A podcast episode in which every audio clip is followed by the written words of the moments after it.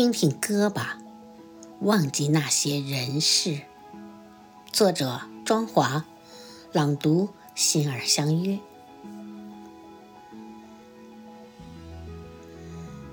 最终的结果，是不是不食人间烟火？从天而降的樱花雨，吐露芬芳。即使在冬季，这如雪的幻想闪现，也许。这会是一场世纪的邂逅，也许这就是歌者的旋律，也许这也是诗者的留白。听听歌吧，忘记那些陈年往事；写写诗吧，倾诉这些熟悉与陌生。天随人愿，把咖啡的浓郁搅拌。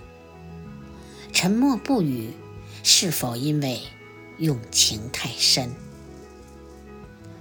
风轻云淡是最好的措辞。倦了，累了，怕了，这扇窗的轻启。